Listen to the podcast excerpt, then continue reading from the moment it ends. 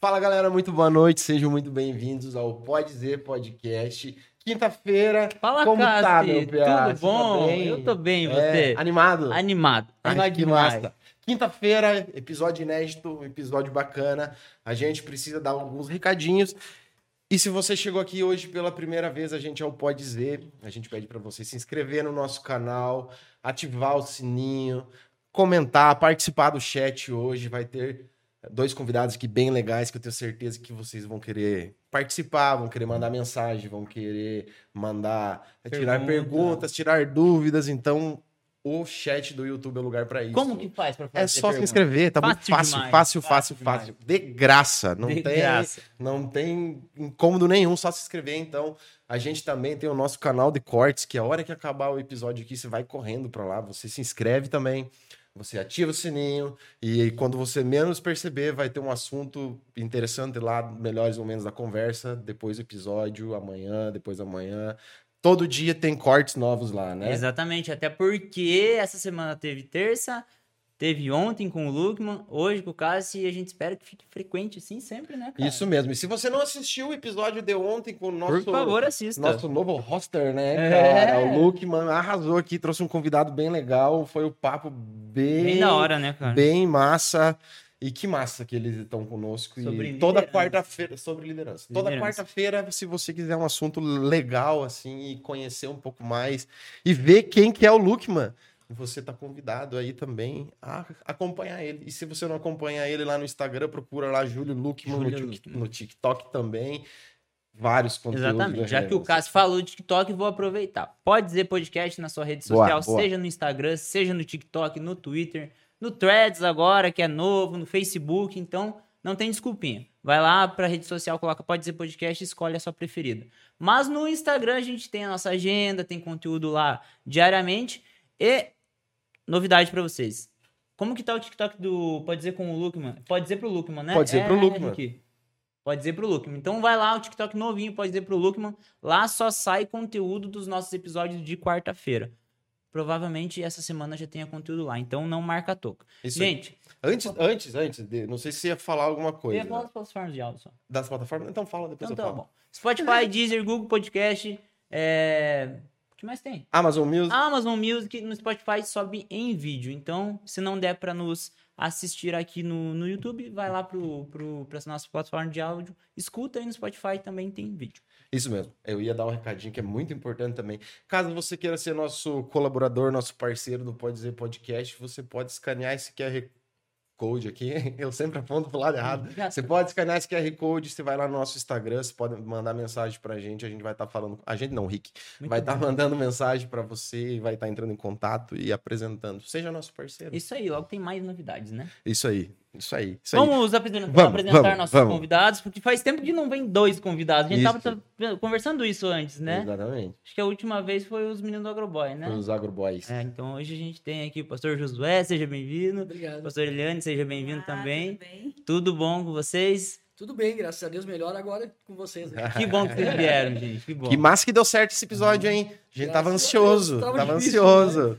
Faz tempo que a gente tava tentando marcar, né? Sim, é que são muitas viagens também. Né? E- mas graças a Deus deu certo. Que Ainda bom. bem. Conseguimos encaixar um- a agenda de todo mundo. ah, que Verdade, massa, cara. verdade. Espero que seja um papo legal, que vocês se divirtam, assim como a gente se diver- diverte em todos os episódios.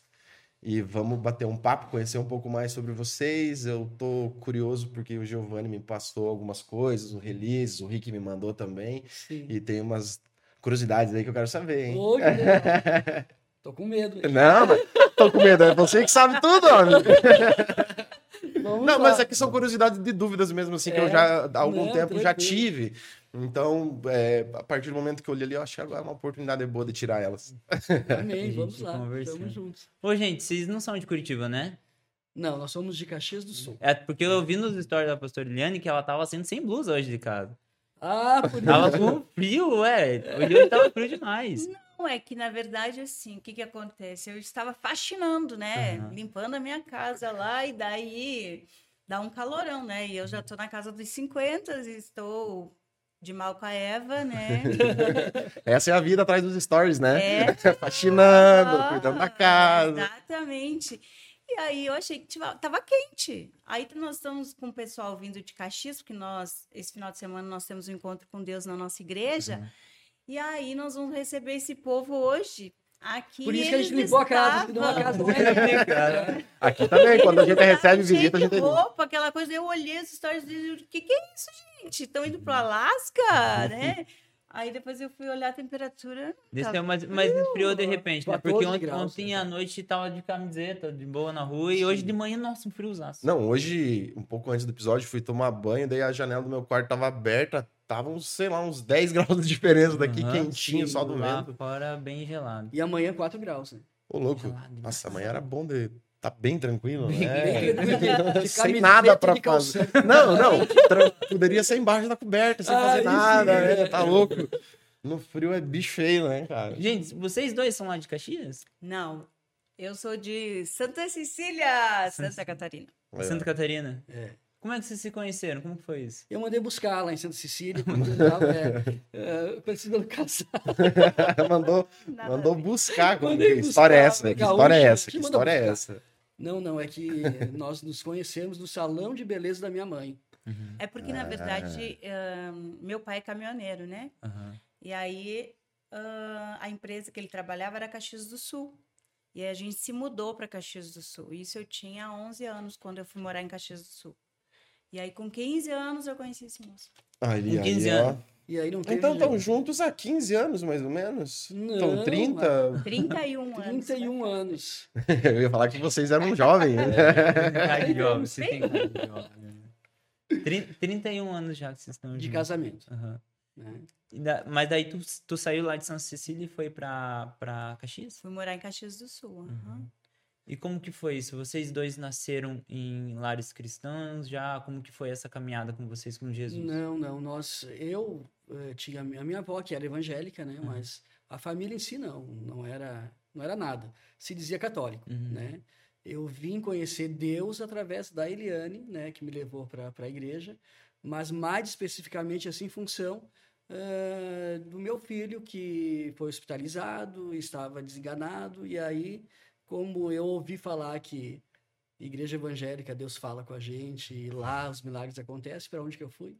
fui para uma igreja evangélica. Enquanto ela fi- ficou no hospital, eh, chorando lá porque tinha poucas horas de vida e tal, eu achei uma igreja e nessa igreja Deus falou comigo, né? E levantou uma profeta lá Uhum. e disse: Olha, em três dias o teu filho vai estar em casa, porque eu coloquei ele lá, os meus anjos estão acampando naquele lugar e em três dias ele vai estar com vocês em casa. Aquilo me tocou de uma maneira surpreendente, porque eu, eu não era cristão, aquilo para mim era algo estranho, mas estava falando do meu filho, né, que estava ali desenganado pelos médicos. Aí eu saio de lá muito emocionado e tal. Aí encontro a Eliane e digo: Olha, fui numa igreja e me disseram isso. E ela disse: Então vai acontecer. Naquele mesmo momento, saiu uma enfermeira da, da UTI e disse: Olha, nós, nós não sabemos o que está acontecendo, mas ele teve uma melhora repentina. Vamos chamar a médica dele. Chamaram a médica e desenrolou tudo. Em três dias ele estava em casa. E está aí hoje louvando ao Senhor, que é o Arthur. Você saiu da igreja acreditando já? Acreditando, porque foi algo Porque é assim, difícil, né? Se tu não era cristão, não era acostumado, foi lá e teve uma conversa e pela Exatamente. primeira vez é, você sai lá acreditando. Mas né? daí eu não, eu não agi com a minha razão. Eu agi com o meu espírito, Hum. que, que não é nem emoção e nem razão. É algo que só Deus explica. E aquela voz era uma voz diferente. Ah, aquela resposta não era uma resposta qualquer. E nem porque o meu filho estava doente, porque de repente o médico ele podia me dizer isso e eu iria assimilar de uma forma racional e ia colocar algumas vírgulas. Uhum. Tá- Não ia acreditar tanto, talvez. Exatamente. Mas aquela direção foi, foi tão contundente que não falou ah, aos meus ouvidos, ela falou ao meu coração. Uhum. E aquilo entrou sendo 100% verdade. Eu criei naquilo, tanto é que, Daí ele. aconteceu. E Deus é isso, Uhum. né? E a partir dali eu tenho essa, essa promessa com Deus, que a partir daquele momento a minha vida é para Ele, para mais ninguém. Foi naquele momento que você decidiu, Jesus, tudo, todo o resto eu deixo pra trás, eu quero ficar contigo o resto da minha E vida. a partir daquele momento a minha vida deu uma volta assim, né? Eu era cético, eu eu era orgulhoso. Que idade tu tinha na época, José? Eu tinha que idade? 30. 30. né? E estava bem financeiramente, socialmente, né? Cheio de mim mesmo. O que, que tu fazia nessa época? Nós tínhamos sal- salões de beleza. Ah, era o. Ficou o no ramo da família, o salão no de ramo da beleza. família, isso. E temos at- até hoje lá. Ah, ainda. Mas compete. assim, eh, nós éramos, eh, na, na época, um dos melhores, né? Então, eu, a gente estava em coluna social, estava em festas, estava nisso e naquilo.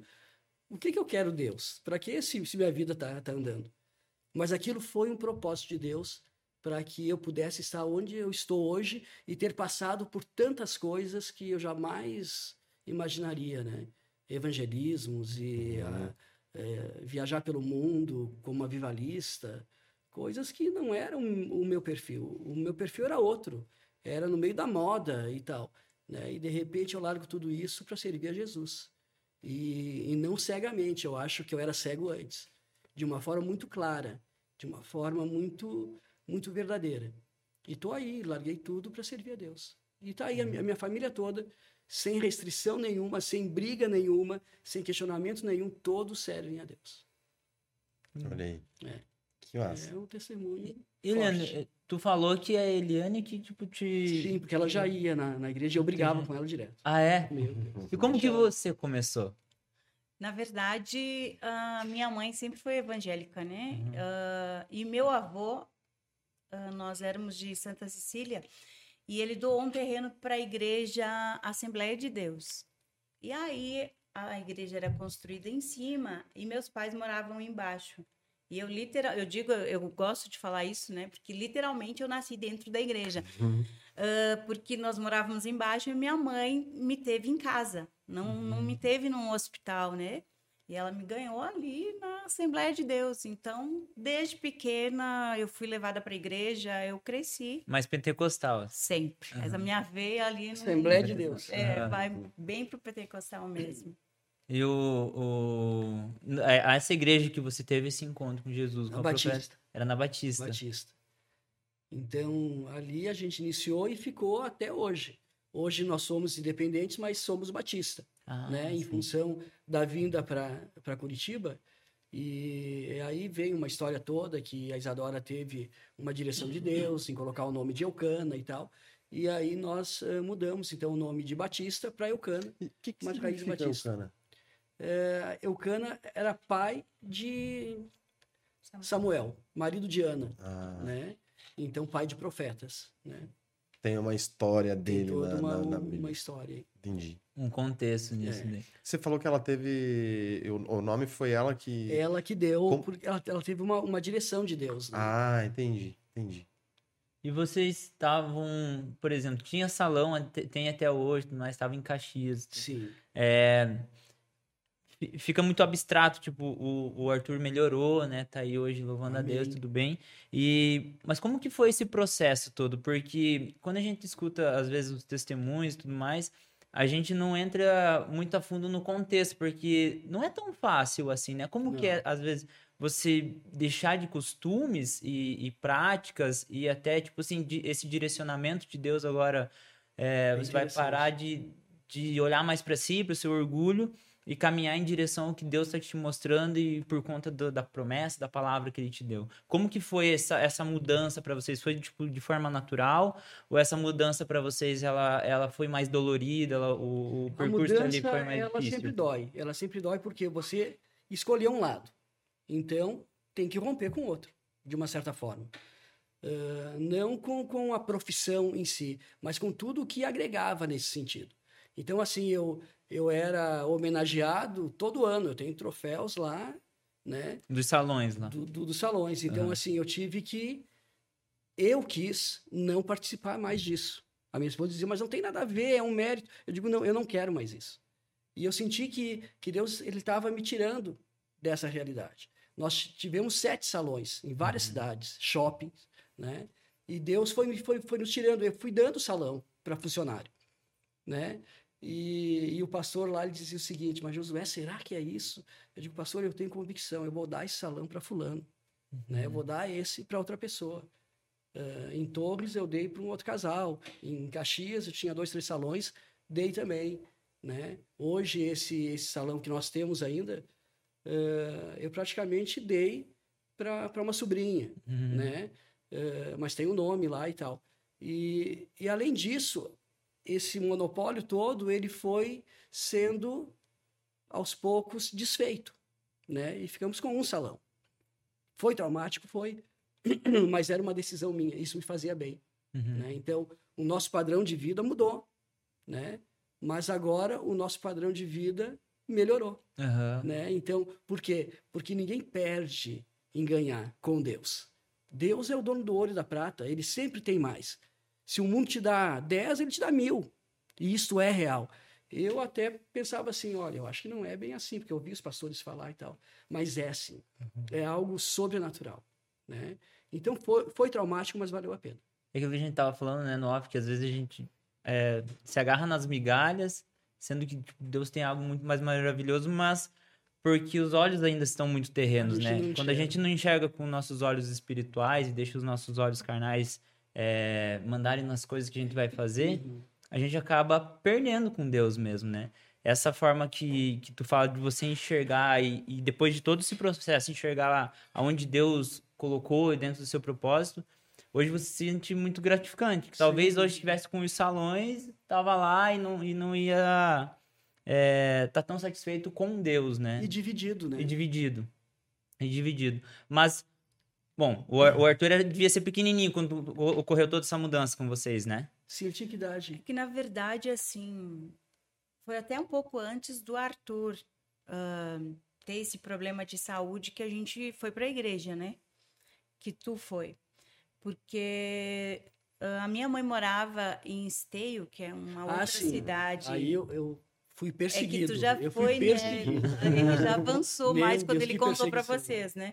Mas a minha mãe morava em Esteio e a gente ia seguido para lá e tinha uma senhora que toda vez que a gente chegava na casa da minha mãe, ela estava lá no portão, esperando. O que, que eu fiz que essa a gente chegar?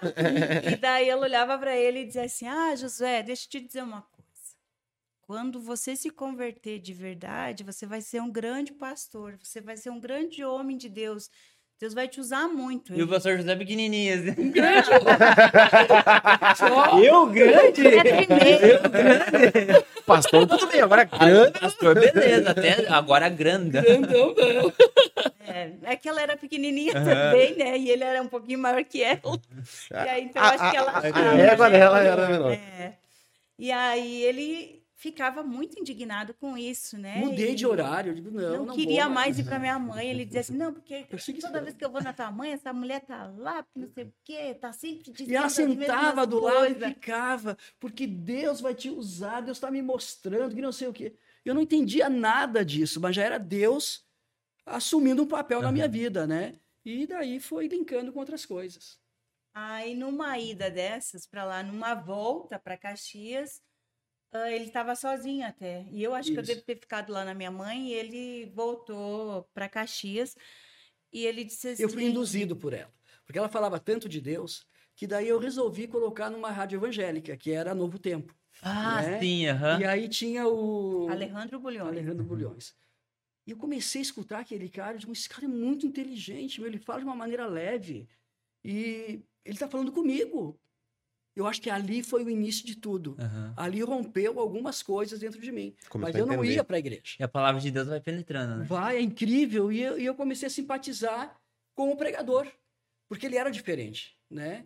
E eu tinha já um, um estereótipo dos crentes, assim, não, crente é pobre, é, não tem cultura. E ladrão. E ladrão, né? Isso eu era o cara, eu era um, o inquisitor do mundo, uhum. né? E, mas aquele cara, ele era diferente. Aquele pastor era diferente. Aquele homem era um homem de Deus. E aí eu começava a falar para a Eliane, ela escutava, ela, eu acho que dizia, aí está indo para o caminho. E daí aconteceu essa história toda com o Arthur. Eu fui aonde? Fui buscar uma uhum. igreja. Eu agora estava falando, eu tava, até estava pensando assim, como que Deus gosta de, é, de pregar peça na gente? Porque no teu caso, você tinha toda essa resistência, ele Sim. usa uma mulher mais pentecostal para pregar tipo assim, perguntei pra ela, assim, ó, eu, eu opero aqui. É, eu vi já o testemunho de Rodolfo Abrantes também, que ele vai, ele chegava em casa e tava as irmãzinhas no círculo de oração. E daí, pô, ah, o que, que essas mulheres estão aqui de novo? Isso. E foi ali que Deus falou com ela. Eu, eu também tive, eu até falei no episódio do Gui que, pô, você ia na igreja, todo mundo me empurrava e caía. Eu falei, cara, não sei, eu sempre fui mais quietinho na minha. Claro. Uma vez tinha, sei lá, umas 30 mil pessoas lá em Sumaré, assim. Caí no Espírito Santo, já todo mundo levantado, e eu agarrado no chão, não conseguia levantar, não conseguia fazer nada. Então, tipo, é ali que Deus fala assim, cara, não tem, eu faço da forma que. E, e realmente pra. Acho que. Pra gente ter uma lição pra gente mesmo, né? Que Deus trabalha nessas partes onde que acho que mais pega pra gente mesmo. Acho que Deus não trabalha assim, não, trabalha assim também. né? Trabalha, ele faz. Não, e o, e o mais incrível, para nós casarmos, ela teve que se batizar na, na igreja católica, porque senão o padre não ia fazer o casamento. Porque ele disse que jamais entraria numa igreja de crente para Não, casar. eu, eu era um perseguidor do- dos crentes. eu Aí tu batizou Tu na era tipo. Paulo. Paulo Pensa eu com repulsa. 20 anos, Aham. porque daí eu tinha 20 Coisa de anos, né? Aham. Nós começamos a namorar, eu tinha 15. E com 20 anos nós casamos. Eu lá na igreja, o padre, eu fazendo comunhão, primeira... Crisma? Cris, catequese, todas aquelas paradas lá, né? Indo na missa direitinho e tal. Porque o moço aqui disse que não, que jamais casaria numa igreja Mas evangélica. Como que era isso pra Ba- você? Mas eu não era batizada ainda, Aham. né? Eu não tinha me batizado ainda, eu só fui criada na igreja, né? Eu era aquela dito Raimundo, sabe? Conhece? Ah. Um pé na igreja, outro no mundo. Aham. Então, assim, Ah, pastor, ah, tudo bem. É, Vamos precisa ali. casar. então, assim, não tinha muito entendimento e antigamente eu acho que era um pouco mais difícil dessa questão de aceitar Jesus, de conhecer Jesus, como hoje. Hoje está aí em todos os campos, de todas as formas. Eu digo, o jovem tem acesso a Jesus com mais facilidade, com mais entendimento. Porque na época a gente só era levado para a igreja, né? Então nós íamos para a igreja. Eu digo que eu ia para a igreja, mas eu adorava ir nas quartas-feiras porque era culto de cura e libertação, né? E eu tenho uma veia assim, eu sempre fui né? conectada assim. Só Chegar que... de voadora no capeta. É, só que daí quando chegava perto de mim, que o pastor chegava, eu ia dando um pulo para trás, né? Tipo, me afastando. Não, vai que se manifeste alguma coisa aqui, né? Então, na quarta-feira eu ia, no sábado, nos jovens, eu ia também, mas depois eu ia para. Hoje chamam de balada, né? Na nossa época era. Boate. Discoteca. Discoteca. É. Não sei, né? Não sei. Discoteca, Talvez boate. discoteca esteja um pouco mais um pouco mais. Peguei pesado. Até meu cunhado, hoje que é casado com a minha irmã, ele era discotecário. Aí, ó. Aí, ó. Então, então acertei. Menos É, mal. acertou. Menos mal. Então, aí foi aquela coisa, sabe? Eu ia na igreja, eu tinha a minha fé e tal, mas eu não tinha ainda algumas coisas bem acertadas com Deus. Mas mesmo assim, sempre, se eu tivesse que escolher entre ir para a igreja católica ou evangélica, eu sempre iria ir para a evangélica, né? Só que eu não tinha me batizado ainda. E aí ele, não, porque eu não. E eu queria casar na igreja. Eu digo, não, mas o pastor Naum, que era o meu pastor, né? Digo, ele vai fazer nosso casamento, imagina, assim, não tem nada a ver, tu não precisa fazer nada, né? Não, porque eu não vou, porque não sei o quê. Aí, o que que aconteceu lá? Fui eu, né? Peguei os pais dele como padrinhos, né? Tive até padrinhos, Aham. meus sogros. Foram meus padrinhos na igreja católica lá, eu, eu e o padre lá. Bem adulta, derramando aguinha na cabeça da criatura aqui. E aí me batizei, casamos lá. Mas também foi só no casamento que eu entrei na igreja católica, né? E depois não, não, não, voltou né? mais, Porque não era É. a- aquilo que eu cria, naquilo que a minha convicção de fé. Eu acho que, que quem é, É. crente, quem, quem é evangélico, vai, vai numa igreja católica, é uma coisa estranha, porque é um vazio, não, não existe nada que, é que- muito que diferente. faça É, se conectar com Deus. né? É, muito São- são diferente. bem É uma liturgia. E deu. Agora, quem é católico e vai para uma igreja evangélica, leva até um susto. também, né? É muito diferente, É, né? porque se aprofunda na Bíblia, abre a Bíblia, lê o que está escrito. Vão com a Bíblia para a tá- igreja. Vão com a né? Bíblia para a igreja. Apesar Então- de que hoje também o catolicismo está bem mais amplo, né? Uhum. O carismático, eu acho. É. Eu acho que, eles acho que estão- tanto essa parte que era em- é, que enxergava que o crente era mais careta, era pobre, não entendia, era do- Hoje não é mais, né? Não é mais. Então, tipo, é, eu, eu sempre falo que é, as- todas as coisas foram feitas por Deus, né? Arte, música, as coisas bonitas da Exatamente. vida. E, e o mundo foi se apropriando dessas coisas. Então, acho que as pessoas começaram a demonizar muitas coisas, tipo, ah, isso não pode, isso não é, isso, né? E, e, a, e a igreja, ela, ela começou a abrir o olho para isso e falou assim, não, essas coisas, elas quem não é contra nós é por nós, né? Exatamente. Então, é, começou rea- realmente trazer. Pô, tinha. Antigamente não podia ter uma guitarra dentro da igreja, bateria, bateria. bateria. então era muito. Sério? Sério, Não, cara. Era. era coral. Vocês estão Só voz. assim, Um. Só dois né? de sopro. É Orquestra. só. Só. Ó, só, só pra vocês terem noção, quando eu fui colocar o brinco, furar a orelha, a minha mãe falou assim: vá lá e fale com o padre. Vá lá e fale com o padre se- o que, que ele acha de você colocar. E eu fui com 14 anos, fui falar com o padre se eu podia colocar o brinco, se dava e tudo mais.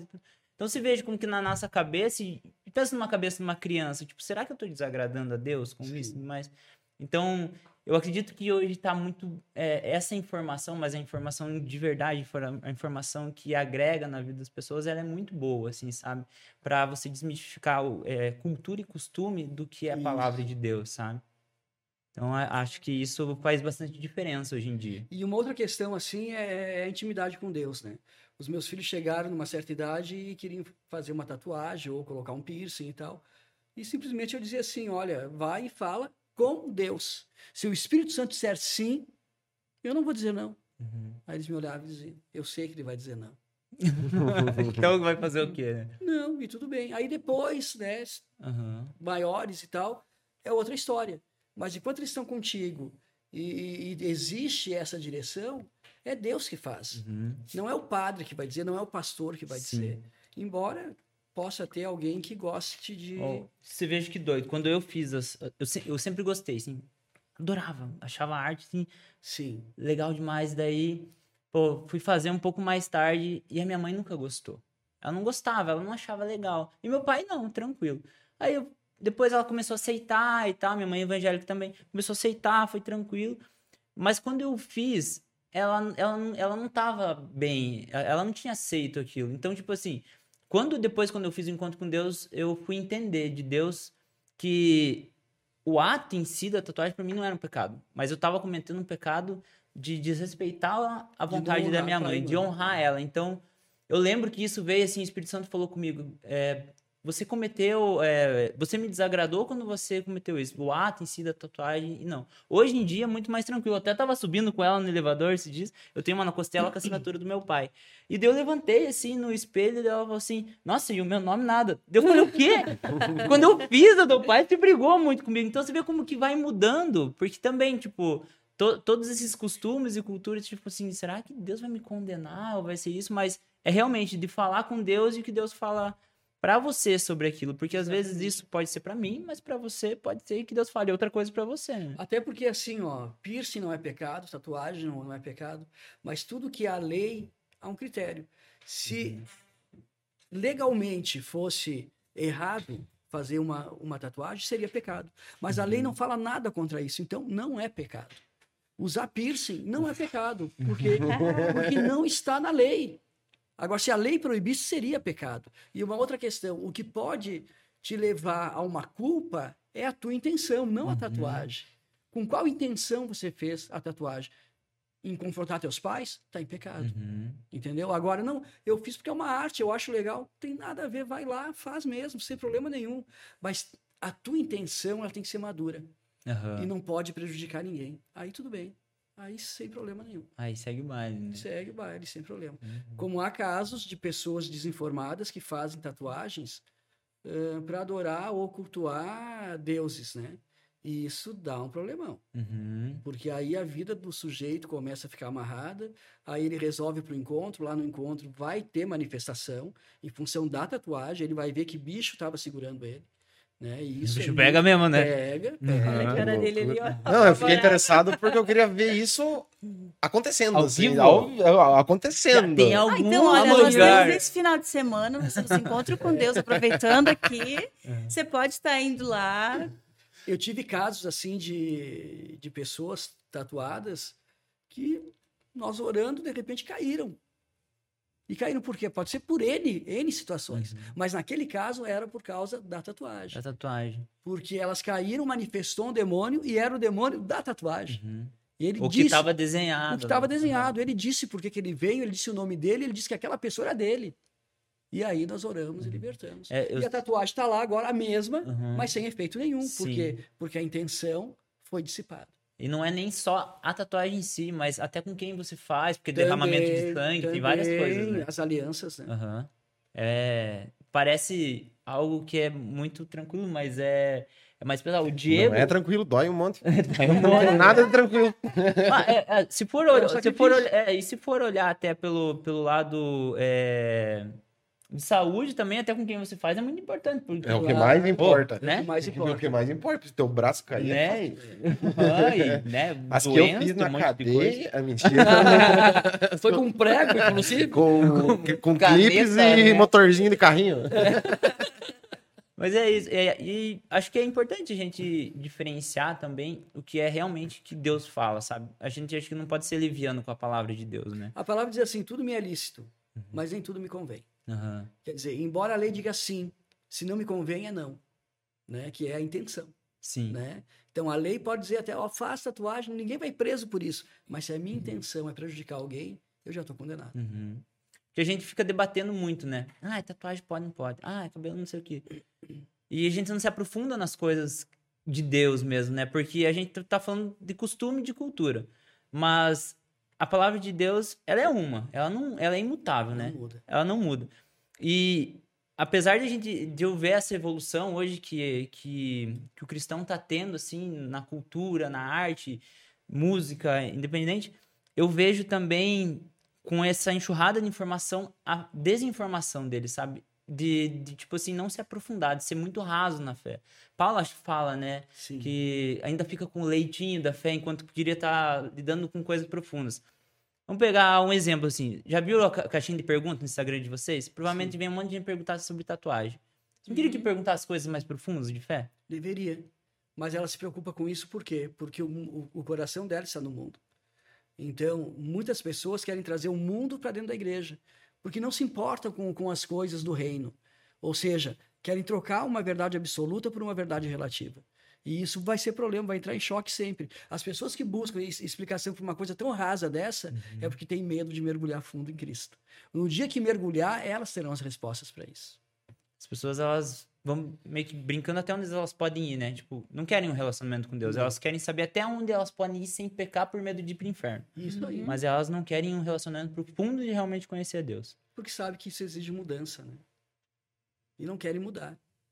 Mas querem que o, que o evangelho mude ao seu bel prazer. Quer dizer, eu vou numa igreja porque a porta lá é mais larga, eu vou numa igreja porque lá é mais permissivo, eu vou naquela igreja por- por- porque o pastor é tolerante. Está enganado. Toda porta, toda igreja tem a porta estreita, toda igreja tem um pastor que segue a palavra de Deus, e toda igreja está embasada numa verdade absoluta. Não existe essa questão. E não é querer ser um ditador. Gente, se eu sou cristão, eu tenho que seguir o cristianismo. Eu não posso ser me dizer cristão e seguir o budismo. Não existe essa possibilidade. Então, se eu sou cristão, eu tenho que abraçar Jesus 100%. 100%. Ou senão não é cristão, né? Senão, não é cristão. Eu, eu ia fazer uma pergunta, vocês começaram a falar da tatuagem, não sei o que, não sei o que, que você falou que você é pentecostal. É, é pentecostal. Isso. Tal, Cal. tal. Tal. Tal. Isso. Vamos lá. Isso é uma. Isso é uma é, eu, eu sou curioso, assim, apesar de não ter muito conhecimento sobre as Claro. coisas, eu gosto de perguntar. Falaram, tu falou que é uma linha, tu também me Uhum. fala direto. Se existem várias outras, é, tipo, quais são essas outras linhas e qual que é uma característica dessa que vocês falaram, não, eu sou, tenho um pé aqui, Do não sei o quê", ratatá. e você falou, também eu fiquei falando, tá, me contem qual é que é, qual é que é. Eu não sei se tô falando certo linha, Não, porque tá não... É certo? ah, então beleza. tá. Qual que é essa linha? Então, na verdade, o pentecostal que a gente está falando, Uhum. tanto é aquele lá que é todo mais assim, tipo, deixa o Espírito Santo tomar conta, entendeu? Aquele negócio mais fervoroso. Mais fervoroso. Aleluia, glória a Deus. Sei, Sabe aquela sei, coisa sei. que você se expressa mais, Aham. tanto em voz quanto em gestos, assim, você tá na igreja, você não tá parado, né? Línguas Uhum. estranhas. Línguas estranhas. Profecias. É, então ela, vai mais para essa Mais linha fervorosa, aí. né? Mais fervorosa, isso. A igreja do pastor Marcos lá é Assembleia, né? Lá do Candói, É, presbiteriana. lá do Pastor Marcos é presbiteriano. Presbiteriana. Isso. A Assembleia lá do.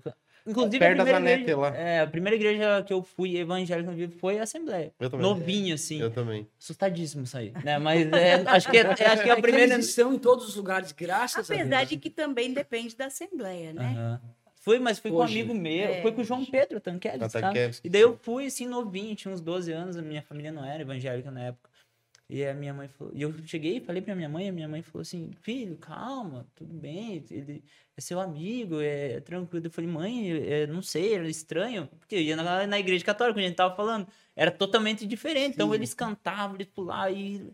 E aquele ratatá todo, né? Eu falei, É. o que que tá acontecendo, né? Acho que todo mundo que é evangélico um dia já teve experiência com Com a certeza. Assembleia e puxa alguma coisa da Assembleia Sempre sempre, né? E as outras, assim, ó, tipo, a, Isso, a presbiteriana que tu foi, ela é uma católica sem os santos, mais reservada, Mas tem a renovada. é mais... apa- Não, eu tô falando Sim, daí da a tradicional. tradicional, né? Ou a primeira batista também, primeira Uhum. batista, É, luterana. luterana, essa, Anglicana. essas, todas essas igrejas, ela tem essa linha assim, que é a mesma coisa como se você fosse numa missa Uhum. lá, Tem o Santos. só que sem Ah, mas eu achei santos. bem diferente da católica. Mas a, a, a- a tu falou, de, a presbiteriana que tu fala é renovada, do pastor Ah, Marcos lá do Candói. Pô, era legal. Ele, na verdade, é- o pastor era meu amigo, então, tipo, era legal de ver ele falar assim, era Aí a gostoso, gente ele fala ministrava bem. renovada também por causa que tem a presença do Espírito Santo, tem a liberdade, sabe? Da, Uhum. da pessoa falar em línguas, da pessoa ser um pouco mais solta, mais livre. Eu né? divido isso em, em três eh, linhas. Aham. Fica uma coisa mais, mais didática e mais fácil para compreender. Tradicional, neopentecostal e pentecostal. Tá? A tradicional é aquela que abre a palavra de Deus, fala, prega, tudo normal, tá? Mas não tem assim a manifestação de um poder sobrenatural. É um preletor que está ali e está comunicando. Tipo, e está tudo certo. qual igreja, congregação? Congregação cristã, não. Aí, aí já, já é, é uma linha mais luterana. Sim, aquela que tinha lá perto de casa. Isso. Na frente da casa da Dona Ernestina. Exatamente. Eu sei onde é que fica. Então, Viu? assim- Cidade pequena, você Então, conhece. assim, ó, luterana, primeira batista, Adventista também é. é, algumas, né? Tem, tem, tem algumas que. Então, assim, essas só pregam a palavra. Não Uhum. tem muito esse negócio de profecia, de línguas estranhas, não, não existe isso. Tem a neopentecostal, que saíram dessas porque receberam um renovo. Uhum. O que é o renovo? O batismo com o Espírito Santo. Né? Que lendo a, a Bíblia, tu, tu vai compreender isso. Então, ãh, a nossa, que era Batista Nacional, ela, ela nasceu na Igreja Batista, na primeira Igreja Batista. Aí rompeu com a primeira Igreja Batista para poder seguir essa linha neopentecostal. Porque o Espírito Santo veio sobre os irmãos e eles começaram a falar em línguas, eles começaram a profetizar, eles começaram a sentir algo diferente. E a igreja tradicional não aceita essas questões porque ela segue uma linha. E isso é correto, não pode aceitar, senão cria uma confusão. Sim, entendi. Então quer dizer, ó, nós pensamos assim, você está pensando diferente, tem que abrir uma outra igreja. E aí abriu a Batista Nacional. Hum, entendi. E daí, entendi, entendi. A Assembleia de Deus já nasceu pentecostal. Diferente de uma primeira igreja batista que já nasceu tradicional. Tradicional. Uhum. É, agora, agora ficou um pouco mais, Claro. mais claro, mais Bom, ilustrado na minha cabeça. A gente, perdão, só, só pra gente ir aí nesse assunto, é, me veio uma coisa. A gente falou de todos essa, essa- esses é, codinomes das igrejas de, de lá de ver. E essas igrejas que a gente tem, eu não sei como é a palavra correta, porque depois não vão me cancelar, mas dos- desses caras mais charlatão, sabe? Sim. Que a gente tem muito aí. Não. Em que sentido que elas, que elas se encaixam? Numa igreja com visão mais neopentecostal, mais tradicional ou mais pentecostal? Tu não vai falar o nome. Não. O charlatão, ele precisa da Bíblia. Porque ele tem que falar o que está na Bíblia. Sim. Né? E a Bíblia fala que tem profeta, que tem apóstolo, que tem evangelista, que tem mestre, que tem pastor. Uhum. Só que ele se confunde às vezes, ele acha que isso tudo é um grau de hierarquia, e não é. Cada um, Eu achava que era, tipo, Não. uma hierarquia. né? cada um é o que é dentro do seu chamado. Para que todos alcancem o quê? O caráter de Cristo. Mas aí tem, tem um cara que se acha o apóstolo, ele tem quatro estrelinhas, um exemplo em cima. Aham. Eu sou o apóstolo. Logo serei querubim. Só pode. Né? Se coloca acima dos outros. acima dos outros. Como tem aqu- aqueles que se acham Jesus, tira Jesus do Uhum. trono e senta para julgar Deus todo mundo. E por aí vai. Esses são os charlatões. É que Por quê? você- Porque eles estão fazendo de algo que é bíblico, segundo o entendimento deles. Uhum. Se você chamar um desses que são apóstolos, eu tinha muita dificuldade, principalmente quando eu viajava com a Isadora, que a gente ia nas igrejas. E aí era bispo, apóstolo, profeta, né? Como Só não tinha fosse- pastor. Era bem difícil você encontrar um pastor, né? Mas tudo era profeta, bispo, apóstolo e tal. E aí você vai e vai dizer assim: Paz do Senhor, pastor. Ele te olha assim, já te matou pelo olhar, né? Uhum. Mas ele que se Tipo denominava assim, ali. tipo eu assim, tô- chamou de você tá- pastor. Não, é porque eu Você acha que tá falando com quem? É, eu sou apóstolo, eu não sou pastor. Como se fosse licença, mais. Entendeu? E não tem, para Deus não existe. Mas ele, que- foi ele né? que escolheu Mas- a denominação dele, de ser apóstolo, ao invés dele ser pastor. Olha, É ele que se, se auto-intitulou, assim, acredito- no caso. Eu, eu acredito que, que ele, ele se auto-intitulou, mas a comunidade aceitou. Sim. Porque ninguém é alguma Sim, coisa sim, sem, sem, outras pessoas. Mas o cerne da questão é o seguinte: qual a função de cada um? Boa. né? O evangelista é, é aquele que vai abrir o campo. Ele vai levar a palavra de Deus, ele vai abrir igreja, ele vai trazer o povo, tá? Ah, o profeta. A palavra diz assim que a igreja sem profecia ela se corrompe. Por quê? Porque é a voz de Deus. Uhum. O profeta não é aquele profeta do Antigo Testamento, mas é o espírito da profecia, que, te- que, que é um dom que, que você tem de profetizar. Mas não é assim. Eis que te digo, não sei. Não. A palavra diz assim: em parte falamos, em parte profetizamos. Eu posso estar falando aqui e estar profetizando. Cabe o teu coração absorver isso. Olha, Uhum. isso não é algo dele, isso é algo de Deus. Isso é uma profecia, tá? Profeta. Mestre é aquele que tem o dom de ensinar. Que está na igreja, e ele é muito importante, porque sem o ensino, a igreja ela fica Refém só do que é, houve. é refém do, do que houve, não pode questionar, Uhum. né? fica numa ignorância e a palavra diz o quê? O meu povo se corrompe porque falta entendimento. E continua. Por quê? Porque o sacerdote não ensina. Esse é o mestre. Então, é necessário um mestre na igreja. Então, veja a necessidade. E o pastor? O pastor é aquele que vai arrebanhar o que o evangelista trouxe, o que o, o- o mestre ensinou, e ele vai cuidar dessas ovelhas. É deles essa- essas Uhum. ovelhas? Não. Ovelha é de Jesus. Ele só cuida. Ele tem que ser uma pessoa pronta para amar, para ouvir, para aconselhar. Esse é o papel de um pastor. E o apóstolo, aquele que se acha, né? O apóstolo é aquele que sai para abrir igrejas. Tem apóstolo que nunca abriu uma igreja. Que é apóstolo só por denominação. Só né? pelo nome, porque ele não sabe o sentido da função dele. Apóstolo é quem abre igrejas. Então, eu já fui evangelista, O apóstolo Paulo. eu já né? fui apóstolo, viagem. eu já fui profeta, eu sou pastor e eu já fui mestre. Ou será que eu sou tudo isso? É, tem tudo isso, né?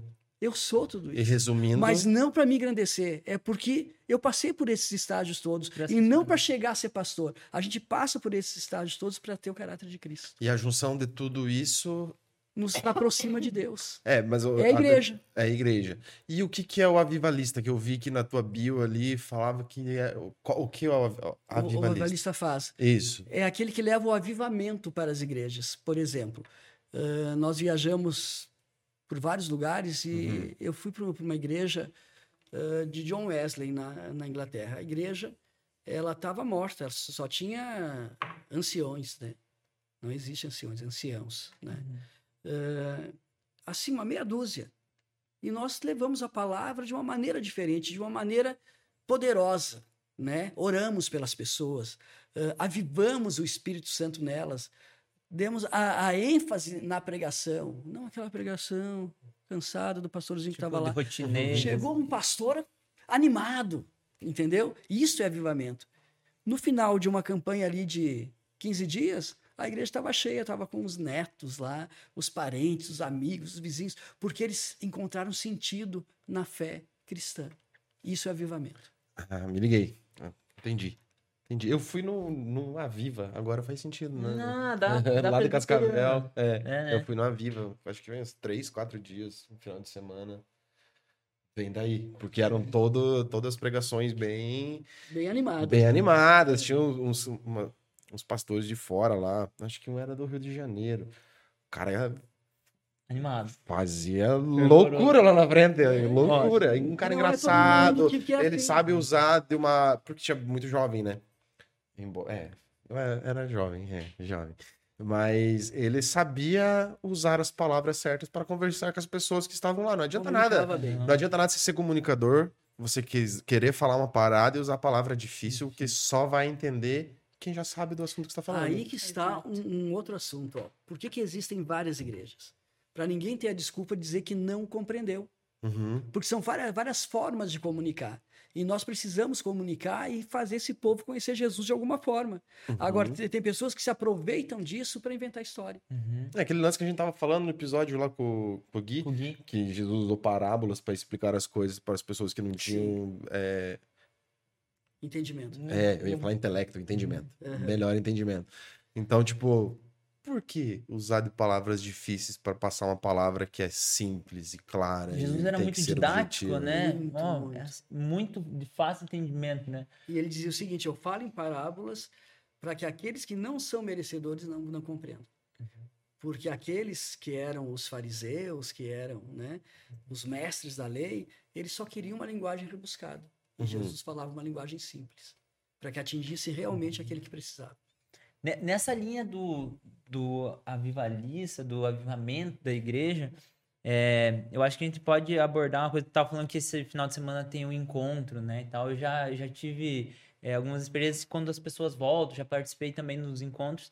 E realmente a pessoa volta muito avivada do congresso, do encontro, é, de, de- de- desses momentos onde tem mais gente tudo mais.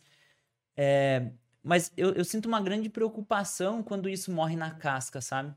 Eu já vi muita, muita gente, ela vai e ela volta muito animada. Aquela primeira semana dela é sim, ela quer, é tudo é, vai ganhar o Brasil inteiro para Jesus. Isso. E aquilo é uma, parece muito uma fé emocional, ela não enraiza aquilo, assim, sabe? Como que faz, por exemplo, como que vocês cuidam dessas pessoas para que elas se aprofundam mais na fé, elas tenham esse momento onde que elas se encontrem realmente com, com Jesus, mas que elas tornem isso é, do dia a dia delas, que elas não fiquem um mês lá desanimem e as coisas do mundo voltem a fazer mais sentido para elas do que elas vieram com Jesus no final de semana. Olha, eu, eu vejo da, da seguinte forma: é como um remédio que, que te faz bem, né? Você, você tá com uma dor de cabeça, tu toma o Cefalive ali, melhora. Mas daqui a, da- daqui a pouco a enxaqueca volta. Vai ter que tomar aquele remédio de novo. Mas ele só te dá um alívio. Ele não é curativo. Ele é apenas um refúgio que, que, que você tem para o momento. E o encontro com Deus, ele não é algo curativo. Ele é apenas para o momento, para você sentir o que é estar com Deus. Então, aqueles três dias que as pessoas vão para o encontro, elas têm uma imersão em Cristo. E ali é algo que elas não têm na vida. Uhum. São três dias que fazem a diferença do corpo, da alma e do espírito. E que elas saem dali querendo evangelizar o mundo inteiro e dizendo que amam a mãe e o pai, que até então odiava e queria matar. Que, enfim, virou a página. Aí tu vê, pô, em três dias a gente conseguiu, Deus conseguiu fazer isso nessa pessoa. O que ele pode fazer se for numa vida? Então veja bem, nós temos o livre-arbítrio.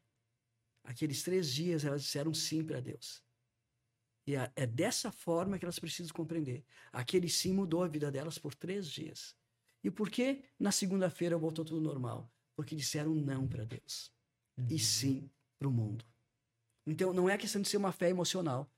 Foi a fé verdadeira. Mas quando chegou a segunda-feira, preferiram o mundo. É escolha.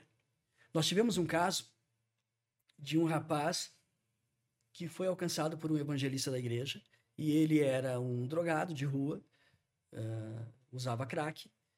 E, esse evangelista fez de tudo para levar ele. Chegou no dia, ele disse: Não posso, não vou conseguir. Já já estou em abstinência, ele tremendo, e eu não vou poder ir. Não- Imagina três dias sem, sem me drogar. Aí o evangelista disse assim para ele: Eu compro a droga para ti, mas vamos. Pô, o cara foi. Evangelista é isso, ele é Uhum. audacioso, né?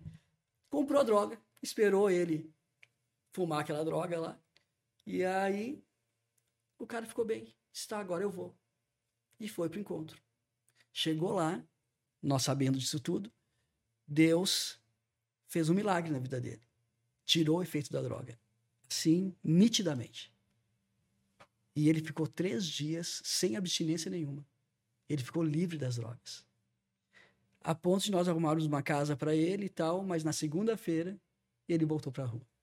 Disse sim para o mundo. E ele estava limpo, estava curado. E não foi algo emocional, Uhum. foi um milagre. Acontece coisas emocionais, sim, mas a gente detecta isso. Tem pessoas que nem estão endemoniadas e elas querem oração, elas querem, elas querem chamar atenção por emoção. Pessoas que estão cheias do Espírito Santo, falando em línguas e pulando, e não tem nada de Espírito Santo. É por emoção. Mas isso não precisa de três dias. Isso em um culto a gente percebe. Já consegue. E, Pelo tem, e tem muita gente. E respondendo ali que você pediu, ahn, o que se faz com essas pessoas após, né? Uhum. Esse encontro com Deus, de que forma que a gente lida com essas pessoas. A, a mesma pessoa que cuidou de você lá, aqui em Curitiba, eh, a gente percebe que os encontros com Deus é diferente do que a gente faz em Caxias, né? E a gente está trazendo o nosso modelo de Caxias para cá, ah, porque a gente acredita que dá mais certo É muito nesse- estratégico também. né? é, mais certo assim do que deixar da forma como era mais solto, né? Então, assim, a pessoa que vai cuidar de você, que vai ficar com você no encontro, é a pessoa que vai ficar com você por um período de tempo te Te acompanhando discipulando. Uhum. depois.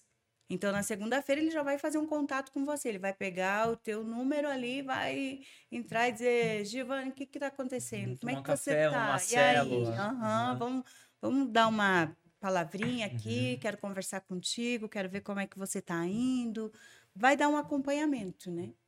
É, e eu acho que isso é muito importante nessa engatinhada das pessoas com fé, mas elas precisam virar adultas um dia, né? Então, Sim. tipo assim, aprendeu a gatinhar, aprendeu a andar, agora vai. Pô, agora é o livre-arbítrio, novamente. Então, o que, que fala mais alto dentro de você? É sua carne ou é seu espírito? Né? Chega um momento que. Eu, eu falo, o único que não cansa da gente é Deus, né? Mas as pessoas elas vão cansando, né? Tipo, pô, tá discipulando, aí vai. Tem que ioiô, né? Ah, vai, uma hora tá Mas bem. é essa a questão. O que que fala mais alto? Entendeu? Para mim foi a carne que falava mais alto. Qu- Quando eu vi uma possibilidade de perder um filho, Uhum. o que falou mais alto? O espírito. E aí eu não quis passar de novo por essa situação, então eu disse, disso eu não- largo mais. Então, espiritualmente eu sou mais forte do que carnalmente hoje. Mas antes eu era mais forte carnalmente, do Carnalmente, que espiritual. Então, mas eu preciso enxergar isso e tomar uma decisão. Agora, isso não quer dizer que, que essa decisão te faz um santo, te faz assim, olha, o cara é Jesus. Agora, não, não é isso. A conversão é diária, a luta é diária. Os espinhos na carne não é um, são muitos. E nós temos que administrar isso e, e fugir do mal. Agora, eu preciso ter a escolha. A escolha é fundamental. Por mais que eu tenha as lutas, eu não vou esperar eu perder um vício do cigarro, por exemplo, para ir numa igreja. O meu vício não é maior do que Deus. Eu preciso decidir espiritualmente. Eu vou como eu estou. E Deus se encarrega Deus de me vai- ajudar. Que é aquele negócio vai limpando os cômodos da Isso casa, aí. né? Bem isso. A gente foi longe na conversa, né? Olha, É, a, gente tava, eu- a gente tava lá na. na- Porque a, a minha pergunta lá atrás, lá atrás, era tipo assim, a hora que vocês decidiram por isso, como que foi a sua aceitação daí pra. Porque daí o pastor, não, agora eu vou ser pastor, vou abrir igreja, né? Como é que foi É. isso, né? foi mais ou menos isso. Porque daí se você foi lá, pediu, vem casar comigo aqui na igreja católica. Você foi. Daí ele falou assim: não, agora eu vou ser pastor. Daí ele falou assim: pô, você decida, Josué. E aí? É que, na verdade, ixi, é, é bem longa a história, né? Mas aí a gente começou a... Voltando, gente, estamos voltando lá no início da pergunta, né? Aí a gente decidiu, então, ir para uma igreja e tal, e foi aonde o Arthur tinha um ano e três meses que aconteceu esse fato ali, e foi aonde ele se apegou mais com Deus, de verdade ali, que daí a gente já estava frequentando a Igreja Batista, e Já tá, não, já, tá. era bem pequenininha, lembra? A igreja a gente já estava, a gente já estava indo, só que você não ia muito assim, Ah, mas tá. é, eu já estava indo e tal, porque a Ana Lúcia tinha nos levado. Lembra que você voltou daquela viagem lá que Ele parou no meio do caminho, gente, estacionou o carro e aceitou Jesus ali com Alejandro Bulhões. Ah, nem lembrava. Então, disso. nesse. É, viu? Olha aí, ó. É, é que homem não se lembra da metade das coisas. Eles vão lá, né? As mulheres são um pouco mais detalhistas. E aí ele aceitou Jesus e ele voltou para casa assim, Liane, não, porque agora nós vamos procurar uma igreja, porque hum, Olha mas não vamos para assembleia, bem assim. Eu não, Não é quero, tanto. é, mas não vamos para Assembleia de Deus e tal. Eu sei que tu gosta de lá, mas não vamos para Assembleia. Aí tinha uma moça que trabalhava com nós, Ana Lúcia, né? Que ela ia na Batista. E ela já havia convidado. Eu digo, Lúcia, vamos orar. O homem não tem jeito. Vamos, vamos orar, vamos orar, vamos orar. Aí, quando chegou, ela disse. Aí ele disse: Vamos conhecer a igreja lá que a Lúcia ali fez o convite para nós e tal. E aí a gente foi. Não, Só que o dia a que a gente foi conhecer a a igreja, não achou a igreja. estava sem placa, porque eles tinham hum, dado um problema na placa lá. E a gente passou na frente e não viu a igreja, porque era bem pequenininha, sabe? Era uma garagem praticamente assim. Aí era bem pequeno. E a gente passou, e daí eles, viu, viu? Ah, essas coisas de igreja aí é coisa da minha cabeça, não é pra ir e tal, né? Eu digo, Já "Ai, tava é querendo cair fora." Já tava, já né? tava se arrependendo. Já Aí- tava, a carne já tava falando mais alto. você não- Já tava indo pras coisas do mundo de novo. já, já tava na segunda-feira do encontro. O, o bom quando a pessoa fala com propriedade é isso, né? É. Fala com É propriedade. bem Aí isso. voltou no outro, na segunda-feira, e aí é- ele chegou para Ana Lúcia e disse assim: Tá, e a tua igreja? Tu disse pra gente ir lá, a gente foi, nem tem nada lá, não sei o que lá. Ai, que eu me esqueci de falar para vocês que foi tirada a placa, não sei o que e tal. Mas vão domingo que vem e tal. E aí a gente foi, né? No próximo domingo e, tipo, Verdade. foi uma enxurrada, assim, a gente recebeu muito de Deus. E para mim, assim, uma música que ficou ah, que tocou demais no meu coração foi o Mandaline Barros, que, que fala assim: Vem desfrutar do amor de Deus, você e sua casa. Não sei se vocês conhecem, é bem antiga e tal, né? Eu não É, lembro dessa. É, não vai lembrar, porque ela é bem. ah, Meu filho, faz 27 anos que a gente se É, converteu, 27. então. É bem das antigas. É. E aí, meu Deus, chorei, chorei, olhei para ele, ele tava chorando também, digo, não, é aqui. E em seguida o meu filho adoeceu. E daí foi Ah, aonde É o, seu, é o filho mais velho, né? do É meio. o do Do meio. meio. A mais velha é a Bruna. Ah, Que é pastora aqui É. e a mais nova Isadora. ah Eu tenho agora tem três. três. Na... Achei que era dois. E daí foi aquela história que ele contou do Arthur, né? Que o Aham. Arthur teve uma infecção generalizada e tal. E aí foi a experiência que ele teve mais firmada com isso. Deus daí, né? E aí foi isso. E aí tava tranquilo, mas quando que foi esse momento? Tipo, tava, foi lá na igreja, mas momento de ser um pastor, Ah! de plantar a igreja, de Nossa. começar a ser um missionário. Quando que isso aconteceu na vida? É, eu de ia perguntar mais uma coisa para complementar isso que, que eu, eu tava vendo que tu é pastor pastor presidente da igreja. Sim. Aí é uma dúvida minha, uma pergunta besta. Mas o, o, o pastor presidente da igreja é o que? É o, é o pastor que. É o cabeça da é igreja. o cabeça. Sim, tem que é vários ti- pastores. É o titular, que É o titular. em jogo sempre. É o titular. E Joga em casa. Exatamente, é entendi, isso aí. Entendi. Então, eu, eu, eu sou responsável por duas igrejas hoje em Caxias Aham. e Curitiba, né?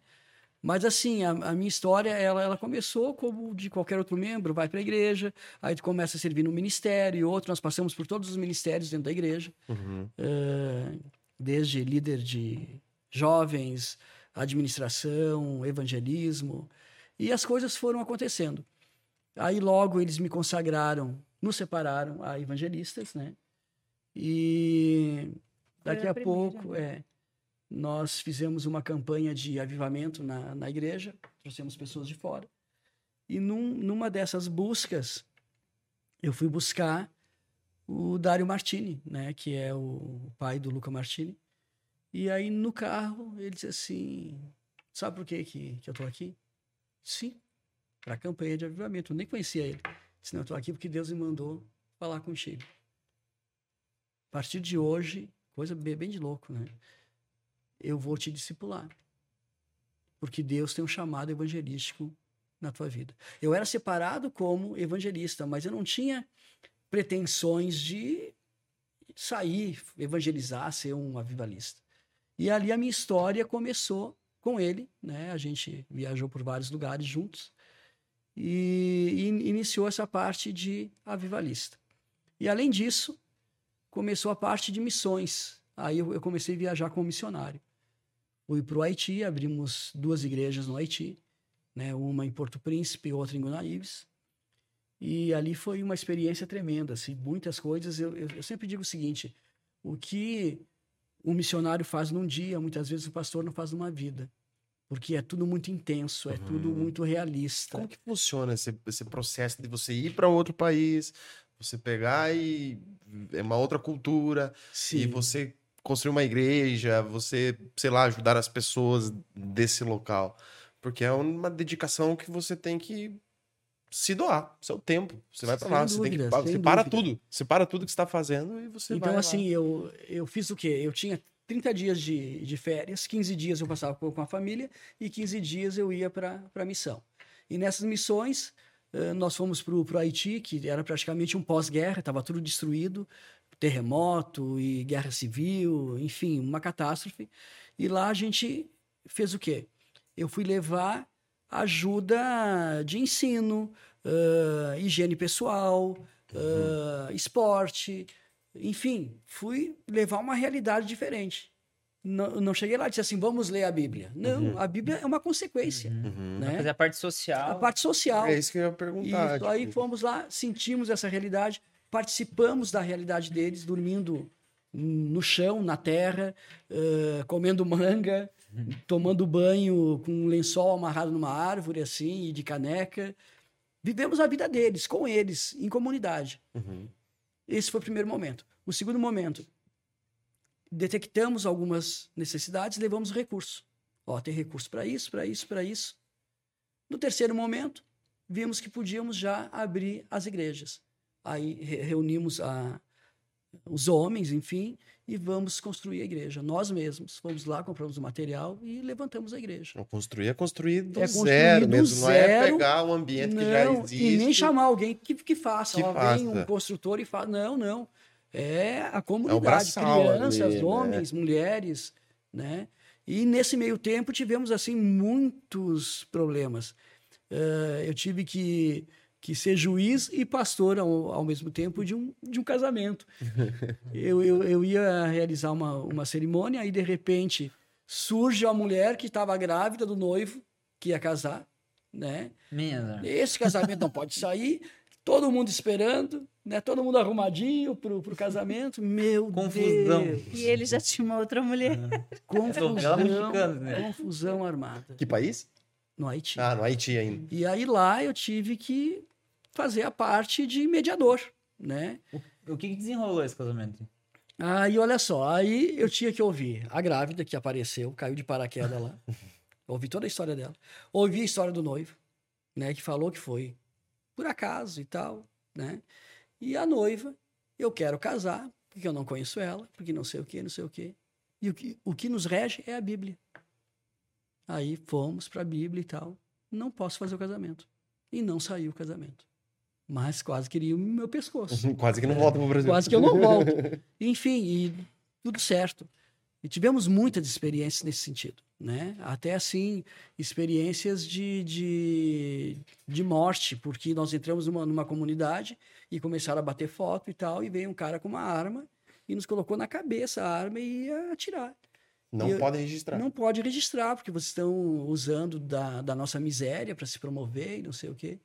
E eu tive que intervir como líder do. Mas do essa pessoal. pessoa que chegou com a arma era o que lá? Era um haitiano líder de uma comunidade. De uma, comuni de uma, uma comunidade. De uma normal. comunidade normal, mas que cheia mas de tinha algum, Ele tinha algum poder ali dentro, político? Quando eu digo político, ele devia ter. não político, mas ele representava essa galera. É. Devia ser. Ele tinha porque ele tinha uma arma, talvez. E, e a polícia passou e fez assim, ó, não podemos fazer nada.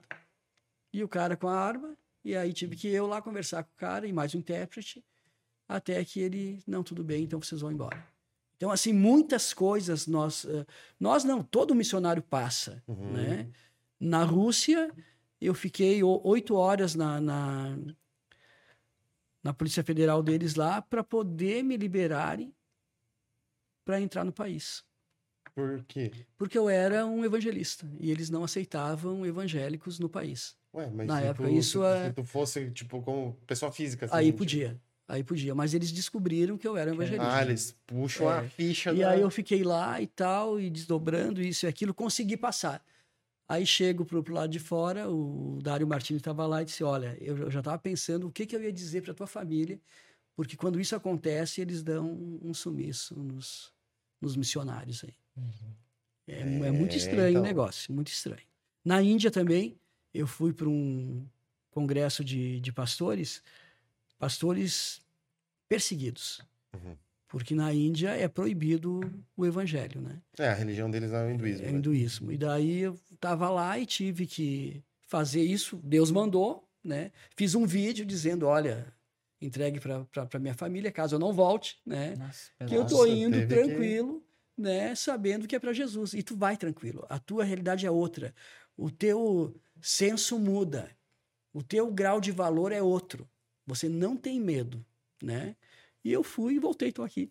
Mas, mas assim, corri o risco de ter sido morto, né? Porque eles espancam os pastores, e, enfim. Em todos os lugares, tipo assim, no, Haiti, por exemplo, né? É um país menos desenvolvido, Sim. é tudo mais, muito mais precário. Então, quando tu vai fazer uma missão lá, vai ajudar a montar uma escola, vai ajudar Uhum.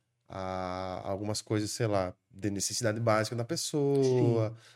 Rola o negócio da, de você, é, com o tempo, construir a igreja. Mas em alguns países eles são mais desenvolvidos, né? Ou Sim. vocês sempre vão em uma parte é, precária. Quando eu digo precária, tipo assim, para de fato ajudar as pessoas que realmente necessitam. A palavra ela, ela diz o seguinte, que Jesus veio para os doentes, não para os sãos. Uhum.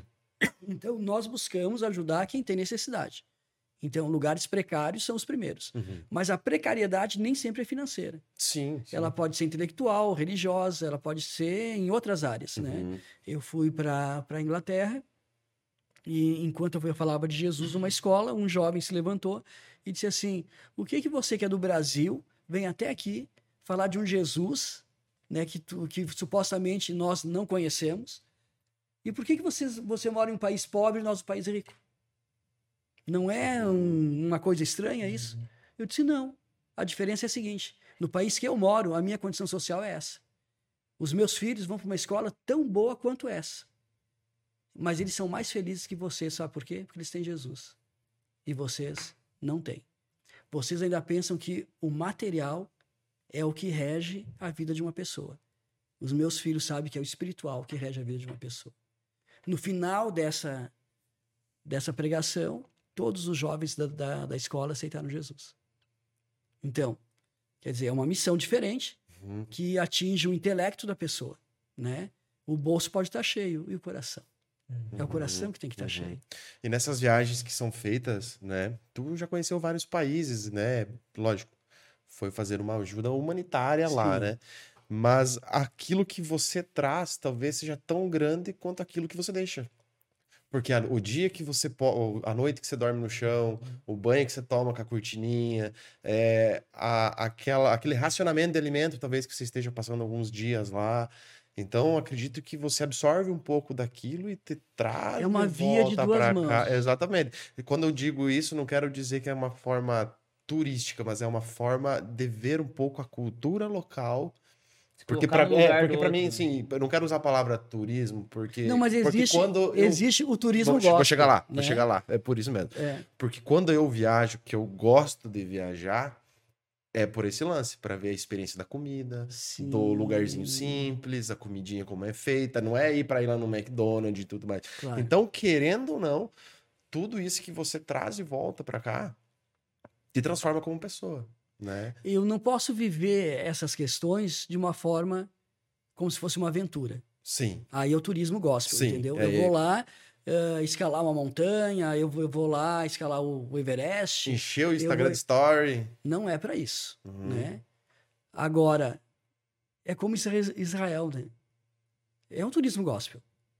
Sim. Não é outra coisa. Tu vai fazer o que Israel? É um turismo gospel, tá? Mas de conhecimento. É mesmo. conhecimento e ponto, né? Agora, tu vai pro Haiti, não é um turismo gospel, é uma ajuda humanitária. Uhum. A que nível? Espiritual. Nós focamos, o alvo é o espiritual, ou seja, nós precisamos passar pelo corpo, pela alma, para atingir o espírito. Uhum. Então é algo muito mais profundo. Eu preciso nutrir uma pessoa que está morrendo e que muitas vezes o alimento que você leva não é o suficiente, como houve um caso de uma pessoa que disse assim, pastor, vocês estão indo embora e o meu filho, ele ganhou um pacote de, de biscoito e eu estou morrendo e eu preciso comer. Pele e osso. Uhum. E eu disse, meu Deus, o que, que eu faço? Eu posso dar um biscoito para ela aqui, mas isso, isso não vai mudar a vida dela. Eu vou embora e amanhã. E Deus me disse o quê? Dá o que você tem. Eu dei aquele biscoito para ela. Mas na verdade, o dar o que você tem era a fé que eu tinha. Uhum. Eu estou dando esse biscoito aqui com a fé que eu tenho, que você vai, não vai morrer. Quando eu volto, meses depois, essa pessoa foi até o aeroporto e disse assim: Lembra de mim, pastor? Eu disse: Não. A mulher estava gorda, Tu mudou sadia.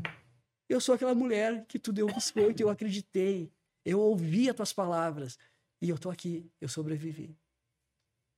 Por quê? Porque a missão é corpo, alma e espírito. Nós fomos numa, numa, numa chamados para uma mulher que estava morrendo lá no, no Haiti também, uma comunidade. E aí fomos eu e a pastora Eliane, fomos indo.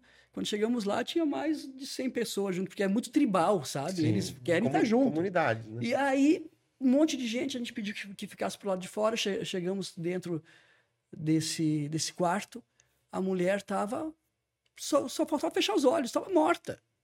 Né? Tava assim, toda. Digo, meu Deus, a ponto de eu não ter tido fé para fazer alguma coisa. Eu me apavorei. Eu vi a mulher, eu, eu disse, meu Deus, o que que eu faço? Aí naquilo, Deus levanta. A pastora Eliane, ela disse assim, vou orar por ela. Vai, porque eu não consigo. Ela foi, abraçou a mulher, começou a chorar com a mulher. Quando ela larga a mulher, a mulher se levanta das cinzas, meu. Sai da cama caminhando, sai do quarto, vira uma festa, vira um culto. E a mulher viva 100%, sabe, liberta de tudo que tinha, de doença, de tudo, sobreviveu. É que Por no um Haiti abraço. eles trabalham muito com voduísmo, né? Uhum. É a religião e oficial feito deles. demais para essa mulher. E ela era uma enfermeira. Ela era uma mulher sadia, tinha umas fotos dela, né? Linda lá, uma mulher bonita assim e tal. E aí ela tinha até dificuldade de falar, Fala. porque tava pele e osso, né? E ela contando a história dela para nós, e, e como ele disse lá, assim, tu vai passando na rua, vai vindo um. Quando tu vê, tu tá cheio de gente ao teu redor, sabe? Porque tu é diferente, tu é branco, né? Aí eles vêm, eles querem tocar em você porque é diferente. Quando vê, tá todo mundo. E aí se juntou, fez um, meu Deus, naquela casa, né? E aí a gente entrou no quarto e todo mundo entrando e, aquela- e eles falam alto, parece que estão brigando. Aí eu disse assim pro Joso, vamos pedir pro pessoal sair, né? Vamos lá e tal. Aí eles saíram, ficou só nós dois no quarto. E aí ele começou a orar e falar algumas coisas com ela e tal. Mas não, né? Aí eu, eu senti assim, tipo, eu, eu preciso abraçar essa mulher, eu tô sentindo que eu preciso abraçar ela, né? Aí eu disse, eu posso abraçar ela? Ele disse, não, vai lá e faz. Aí a gente, eu abracei ela. E aí depois ela começou a contar o que ela tinha. Ela teve fome, ela não comia há quanto tempo, né? Que ela não botava nada na boca. Fazia já tempos assim que ela estava sem pôr alimentos na boca. Pediu para trazer comida, levantou, foi para a sala, começou a dançar com o povo, Não a comer, a se assim surreal. alimentar. E depois, um ano depois, ela mandou mensagem pra gente. Ela, o sonho dela era ah, engravidar e tal. Teve um filho, engravidou, tá lá e tá bem, tá sã, curada e tá fazendo, exercendo novamente a profissão que ela tinha, que era na enfermagem. né? E muitos Tá casos assim que, que, que nós ajudamos também foi pagar aluguel, né? Então nós ah, vimos lugares onde tinha, tinha pessoas na rua. Então a igreja, né, a comunidade aqui aqui do Brasil ajudou nesse sentido e nós pagamos também aluguel para muitas pessoas. Ou seja, se você não dá dignidade para o povo, você não consegue chegar no objetivo final, ele que é não- espiritualizar. Ele, não, ele Né? não se anima, né? Tipo, não, tem ele precisa ter ânimo. uma cama para dormir, uma Uhum. mesa para fazer as, as, as refeições, né? e a gente pôde, assim, o básico do básico do básico nós conseguimos fazer. E aquilo foi o suficiente para ver uma comunidade inteira uh, com Jesus, né? E, e, e, gente assim que, que nem roupa tinham.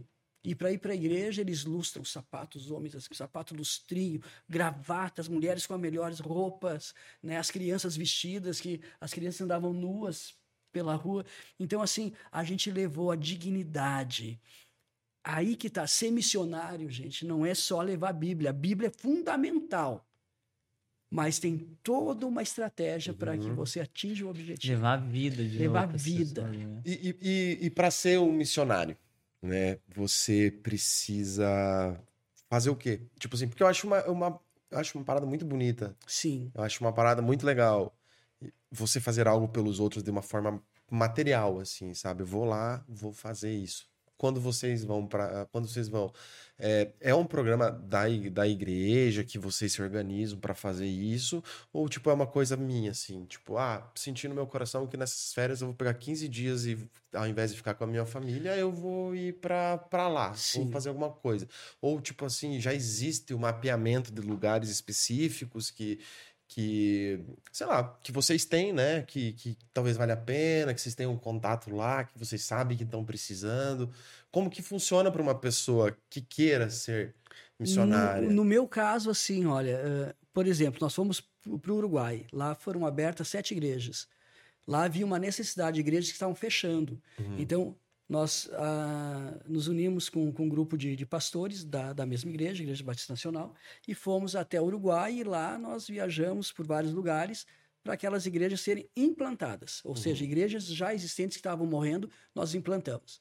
No Haiti, nós fomos plantar a igreja, não existia igreja, tivemos uhum. que plantar a igreja. Então lá é, é esse o processo, né? Uh, porém, existe uma faculdade para isso, existe uma estratégia? Não, é Deus, tudo é Deus. Quando Deus nos enviou para o Uruguai, ele nos enviou para uma determinada situação. Então, nós nos munimos de, de recursos necessários para aquele lugar uhum. e de conhecimento para aquele lugar. Da mesma forma, na Rússia, na Índia, no, no Haiti, nós estudamos sobre aquele lugar, mas não estudo assim profundo, ah, eu, eu quero saber geograficamente, uhum. culturalmente, como muitos, muitas igrejas fazem, e isso é legal também, mas só que tudo que é muito organizado é pouco espiritualizado. Perfeito, né? perfeito, perfeito, perfeito. Então, assim, nós fomos sabendo qual a realidade que nós tínhamos nesse lugar, nós fomos munidos de fé. E sabendo que precisava de dinheiro, dinheiro. Precisava de conhecimento, pessoas com conhecimento. Precisavam de pastor, pastores, entendeu? E aí foi suprida as necessidades e o alvo foi atingido. Eu não acredito numa fórmula. Uhum. Tem igrejas que trabalham com fórmula. Para ir, para ser missionário, tem que passar. Um exemplo a Jami, que é a Junta de Missões Batista Nacional. Uhum. É excelente, mas eles nunca me, me ajudaram em nada. Por quê? Porque a missão que eu fiz foi direcionada por Deus e não foi algo mapeado, uhum. né? Mas o mapeado errado não é errado, só é diferente. Cada um tem a sua linha a sua de linha. atuação. É, eu, eu pergunto, sabe por quê? Porque mais assim, por uma pessoa normal que queira fazer isso. Não, tipo, ah, exemplo. Pastor, o dia que você for pro Haiti lá e que tiver uma construção para, sei lá, construir quero uma escola, eu quero ir junto. Quero ajudar, quero fazer buraco na terra, quero fazer tijolo e barro. Isso. Isso aconteceu. Então, é isso do, que eu digo. Do nosso primeiro grupo pro, pro Haiti. Ah, nós fomos em seis pessoas, uhum. né? Que um, a gente fez um apelo na igreja, ia nós dois. Mas, e mais o intérprete, né? Que, uhum. que ele era haitiano e morava lá em Caxias, né? E aí ele abriu para a igreja. Quem gostaria de ir com a gente para o Haiti nessa missão, né? Aí se levantou mais quatro pessoas, né? Que foram junto com a gente. E o olhar deles é totalmente diferente, né? É a, a quando você vai com um propósito, porque nós mais ou menos nós sabíamos o que nós íamos fazer lá, né? Do que enfrentar o que nós também, né? íamos né? chegar lá e encontrar. Eles não era a primeira Gente, vez. Vocês não imaginam que foi essa viagem. Vocês não imaginam. Era meu... a primeira vez que eles estavam até saindo do país. Uhum. Muito bem. E ir para um lugar muito... totalmente destruído, que você chega assim, uhum se apavorar. Eu mesmo cheguei um dia que eu disse assim, eu não quero sair daqui. Que nós estávamos lá num lugar e aí tinha uma laje. Eu fiquei tão apavorada por causa do da questão do trânsito deles. É, vão por cima, não estão nem aí, É sobem na calçada. Uhum, tipo o Meu Paraguai. Deus, aham. Pior. Não, o Paraguai é light, querido. Em vista, olha, Bicicleta, aqueles caminhões moto. enormes, parecendo da, da guerra, sabe? Que você via na rua. Eu digo, meu Deus, eu fiquei muito apavorada. Nós estávamos num, num- num ônibus que, bom, pr- primeiro no, no, no, no Tap Tap, né? Tap Tap, É. não que chama. Aí quebrou. Desce todo mundo, cheio de mala. O que, que é o tap-tap? É, um- é um- Aqueles é carrinhos uma- abertos, sabe? Tipo. Uma picape. Ah, Ah, tipo uns tá. pau ali. É, É, isso, isso. isso, mesmo. Aí quebrou. De noite, anoitecendo. E agora? Não vai dar para arrumar, não sei o que, amarra nisso aqui, não sei o quê. Digo, meu Deus do céu, e todo mundo apavorado, e eu, o líder da, da missão. Quer dizer, Tá o mais último tranquilo. a se apavorar tem, tem que ser, eu, mas já estava apavorado. Eu só não posso demonstrar. É né? isso aí. Quebrou o carro. E não teve jeito. Vamos pegar o ônibus. Mas que ônibus? Esse lugar que não passa ninguém. De repente passou um ônibus desses de escolar americano, Uhum. caindo os pedaços, cheio de gente dentro. Pararam o ônibus. O intérprete parou o ônibus. Não, vai, vai dar. E eles meio brigando, porque não sei o quê. Não, mas vai dar. Aí abriram a porta de trás do ônibus, nós tivemos que pular por cima. Não abriram a porta do lado. Então, in- in- Indiana Jones ali, foi algo. Entramos, cada curva, ele tirava um fino assim do outro que vinha do outro lado, pela buzina. Ele buzinava, o outro desviava, se não desviava, batia. Tá louco. E teve um caso que o cara não desviou, e o cara caiu no barranco, Ô, e o louco. carro foi. E o cara continuou. E ele continuou com E o pegou ônibus. fogo o outro, pegou cara. fogo o outro. Indiana Jones o negócio. E eu aqui, ó, pra igreja. Era dia de culto, era no domingo, né? Ore por... Ore por nós! Mandei foto e tal. Gente, não sei se a gente sobrevive. Só chegamos hoje, mas não sei se volto. Se Deus quiser. Gente, Foi, não. Gente, isso não foi nada do que aconteceu depois. Aí chegamos louco, numa, mais que isso. numa É. casa alugada que eles alugaram para nós, a casa, eles, eles tentaram fazer o melhor, mas uma casa assim, aquelas de demolição, sabe? Mas era a melhor casa que, que eles tinham. E ah, tá, tudo bem é aqui? Sim. Aí entramos, quando a gente entrou, começaram a cantar e orar, a gente não enxergava quem tava dentro, não tinha Ô, louco, luz. Tinha gente. A gente quase morreu Nossa. do coração. Um, um Surpresa. espaço assim, tudo escuro, meia-noite devia ser. E eles escurinho, né? Então, não- nem um sorriso aparecia, porque. Né? Aí entramos aquele barulho. Eu digo, não, Eliane, eu acho que a gente morreu, tá no céu. Só pode. abriu o olho. Só a galera cantando no escuro. Cantando e orando pentecostal, e o pastor chegou e não sei o quê. A alegria deles, Aham. né? E detalhe, numa outra língua, né? Numa outra língua. Começa por aí. Que, que idioma? É o É o haitiano crioulo. crioulo. Ah, ele tem. Mas um- eles Não, é- juram que É falam meio. francês. É, eles dizem que é francês, É. mas. É o crioulo. É tipo os portugueses de Portugal. Fala que falam português. Nossa, eu não entendo nada que eles falam. E aí, olha só, aí, bom, termina aqui esse negócio e a gente vai pro quarto. Não tinha. Amém. É missão. Viemos para isso. Ninguém reclama. Tudo bem. Banheiro. Não banheiro? acredito. Todo mundo com uma vontade de reclamar, né? Eu não eu quero reclamar aqui, eu não dá. mas né? o banheiro assim tava cheio de bosta dentro. Ge- né? Não vou reclamar, não vou Não tinha descarga. Podia falar cocô. Ah, não muda bosta nenhuma. não bosta dentro. Gente, A gente já estava na. Tava na merda né? E os missionários que estavam junto, né? Eu não vou limpar, eu não vou limpar. Tudo bem, pessoal. É comigo o negócio. Não. Botei uma sacola aqui e fui tirando o negócio. Gente, então. Sim, fui tirando e lavamos tudo. E ia lá para baixo numa bica que tinha lá, enchia o tonel, né? de Não era, é uma cisterna, não é bica. Bica É. sai assim. Cisterna você tem que cavar lá do chão Aham. para trazer para cima. Bom, foi algo assim surreal. E, e sem falar quando nós íamos para as aldeias, que daí tu via as pessoas sem roupa, pedindo comida. E aí eles começaram a chorar. Eu tive que parar. Parou aqui a missão. Quem chora não continua na missão. Tem que ir forte, tem que Meu, ir. não pode chorar. Eles encontram, a força está em nós. Aham. É. Aí eles diziam, mas que força, pastor? Não sei, mas está em nós. Se ajeite, se... Vamos lá, enxuga as lágrimas, vamos lá. Aí a gente desceu e entramos cantando. Foi muito emocionante. Cantando e tal, vai. Fala aí. Não, pode falar. É algo, é algo tremendo, meu. Não, não tenho que. Eu imagino.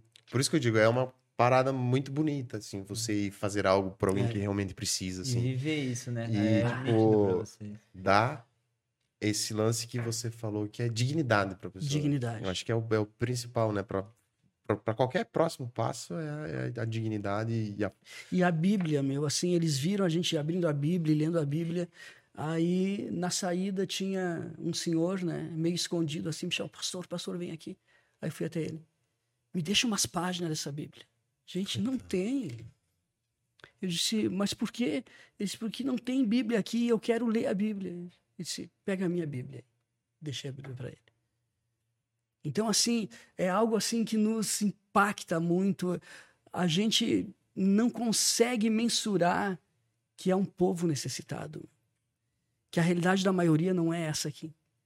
Não é essa aqui. E o que mais me impressionou era o sorriso que eles tinham. Independente deles estarem Uhum. passando fome, das dificuldades que eles estavam enfrentando diariamente, mas assim, o sorriso não saía dos lábios Uhum. deles. Vocês não viam eles resmungando, murmurando, porque não, não tinha o arroz, não tinha o feijão. E a gente tem tudo. Né? Hoje eu não sei como que está lá, né? Mas assim, na época que eu fui, eles não tinham nada. E nós tínhamos tudo. E a gente reclama.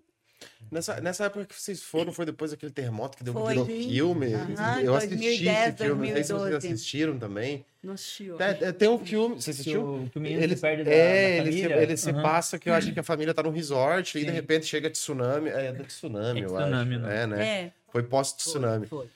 Então, tipo, ali eles começaram a se reconstruir. Foi mais, vocês foram após esse momento. Era essa a necessidade deles por conta da, do tsunami. Exatamente.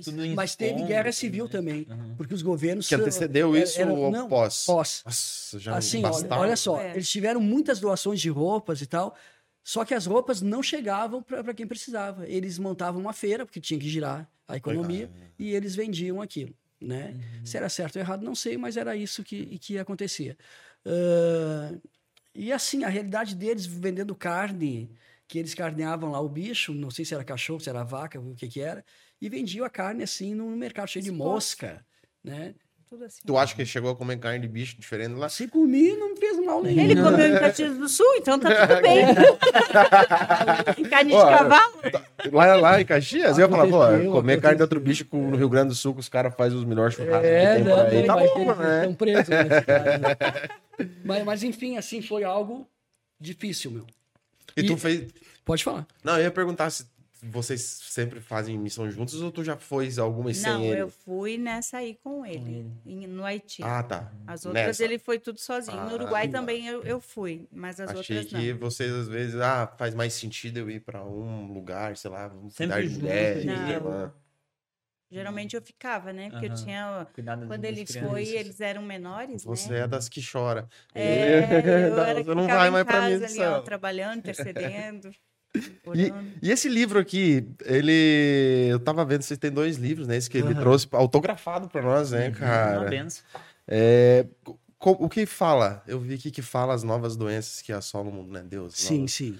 É, eu ia perguntar pra você se o que que fala, qual que é o, o tom que você usa nesse livro, como que foi que você concebeu ele, quando Eu você fi- decidiu escrever ele Isso. primeiro.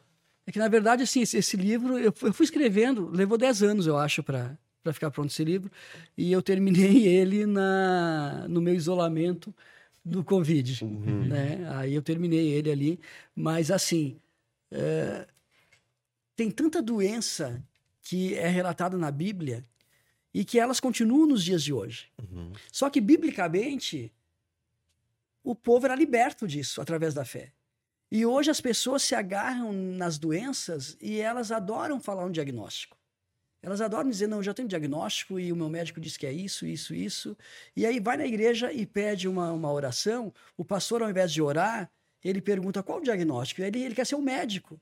E aí o milagre não acontece. Então a minha indignação estava tanto numa ponta quanto na outra. Uhum. Naquele necessitado que acha bonito ter um diagnóstico e levanta essa bandeira, e na outra ponta o pastor que é levantado para orar pelas pessoas Que e que ele quer fazer um questionário, uma anamnese antes de fazer a oração. O milagre não vai acontecer porque ele está mostrando a vaidade dele.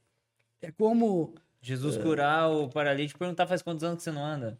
Eu não tenho que saber isso, é só curar, levanta e anda, né? Quantas, ah, quantos cultos que as pessoas pegam e colocam os cadeirantes na frente da igreja, do, do púlpito ali. E o pastor que está pregando, ele não vê a hora de descer para orar. Vai acontecer milagre? Não vai, porque a vaidade dele já cresceu tanto que ele não, que ele vai orar não vai acontecer nada. Aonde está o equilíbrio aí? Jesus. Eu tenho que sair de cena e deixar Deus me usar como instrumento. Eu não tenho que pensar nada. Eu não tenho que saber questionário nenhum. Uhum. E a pessoa que necessita, da mesma forma, ela só tem que ir pela fé. Qual o currículo do pastor? Será? Não, vai pela fé. Vai numa igrejinha pequena que o cara nem sabe falar direito e é usado por Deus, tu vai ver se, o- se o milagre não vai acontecer. Então, esse livro, ele mostra a questão humana, a questão ãh, alma, né, intelecto, Uhum. e a questão espiritual. Porque hoje o que assola a humanidade, a maior doença, ela é emocional, não é física. Porque emocionalmente nós estamos doentes.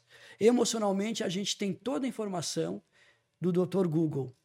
E essa informação está só nos deixando doentes Mais doente ainda. mais doentes ainda, porque a gente não sabe lidar com isso.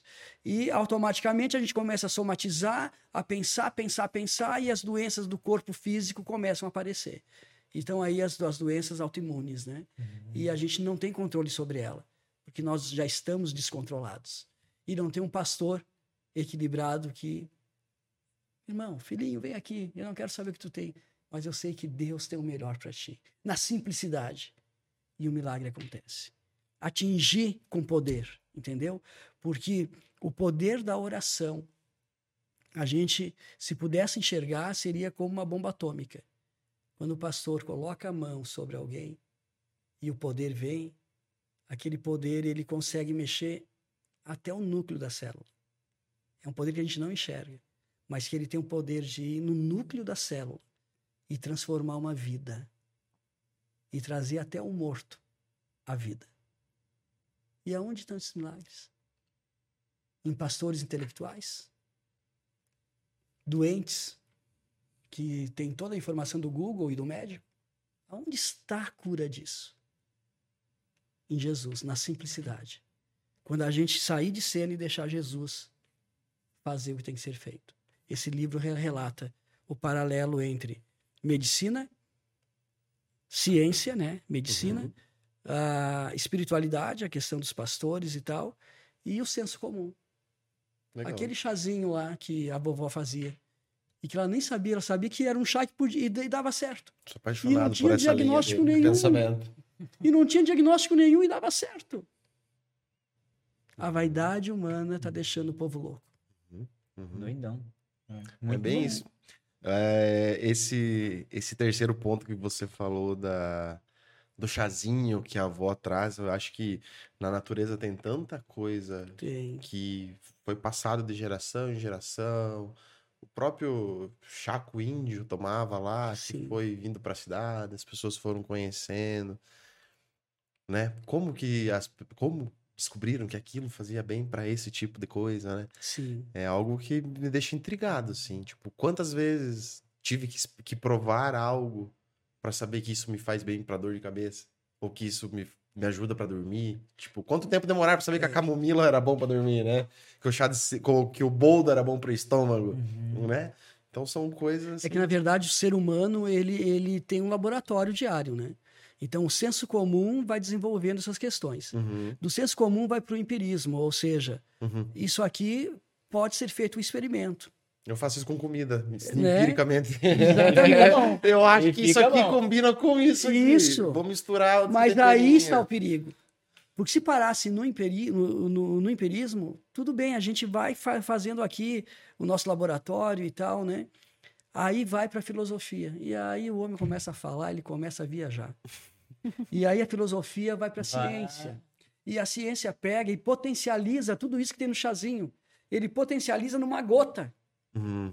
Só que ele não sabe que aquele chá é o suficiente para aquela enfermidade. Se tu potencializar aquilo ali numa Em gota, Excesso. vai te dar outro problema. Uhum. Então, o remédio em si também é natureza, mas potencializada. Uhum. Só que essa, essa natureza potencializada está matando outros órgãos. Sim, sim. Cura aquele, mas mata o outro. Cura aquele instantâneo. É tipo que o chazinho remédio, leva um né? dia. Ti- Né? Tipo o remédio que Mas- você toma pra dor, mas mas, é que te estraga o estômago. É Tem isso aí, equilíbrio, é né? isso aí. E aí a gente pensa que ah, o, o- cristão ou a pessoa espiritual é contra a ciência. Eu não sou contra a ciência, porque a ciência é de Deus. Sim. O, o cara que, que descobriu alguma coisa, ele descobriu porque Deus permitiu, porque Deus já, já, já sabe o começo e meio e fim, né? Quem descobriu foi o cara, Deus já sabia. Deus já sabia, né? Então não, não, não, não existe briga entre ciência e fé. Acho que o que existe, ter, né? não, isso, isso não, mas assim, o que existe é critério. Tem que ter critério. Eu não posso demonizar a fé em detrimento à ciência. Não posso. Uhum. E tanto é que os médicos hoje, eles, eles, eles preferem atender pessoas que têm fé. Porque o resultado de uma cirurgia, de um tratamento é muito maior. E tem um gene que foi separado, que é o gene da fé. E, e tem estudos nesse, nesse sentido. Esse gene, ele se encontra em pessoas que são dedicadas à leitura, à oração, à fé. Tá lá, eles separaram esse gene, que é o gene, eles deram o nome de gene da fé. Tem Olha só. Essa bastante, é, tem bastante é, testemunhos de pessoas que estavam é, acamadas de hospital e que não sabiam que outras pessoas estavam orando por elas e a pessoa melhorou, teve o quadro é, evolução no quadro Sim. dela, tipo de melhora por orações de pessoas terceiras que não tinham ligações nem nada. Então, tipo, Existe uma, uma universidade nos Estados Unidos, que eu, eu não vou lembrar o nome agora, que só trabalha ciência e fé.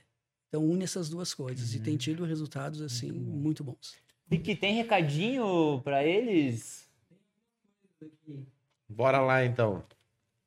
É, Vamos começar aqui. Tem duas perguntas. Uma do William. Ele perguntou como a psicologia e a fé se unem. Olha. Legal. Se essa pergunta não veio há dois minutos, ele adivinhou que nós ia falar sobre isso agora, né? A psicologia e a fé é, o- é o, é o conhecimento e a fé é a alma em sintonia com o espírito, né? Então, quando a alma entende que espiritualmente é possível, e quando o espírito entende que emocionalmente a pessoa pode conquistar, existe uma comunhão da psicologia com a fé. Não, não tem como desmembrar isso, porque é o psíquico, é, é o fato de eu pensar a coisa certa e dar um resultado. Há, há quem diga que a, a, a cura está dentro de nós, né? Uhum. E, e essa cura que está dentro de nós não é porque a alma ou porque o corpo produz, é porque o espírito produz. Nós somos três. E essa cura que está dentro, ela é espiritual. Ela é o próprio Deus. Muito bem, muito bem. A gente tem uma aqui da Duda. Ela perguntou: Grande Duda. qual, qual foi a parte mais desafiadora na jornada de vocês? Vocês já pensaram em desistir?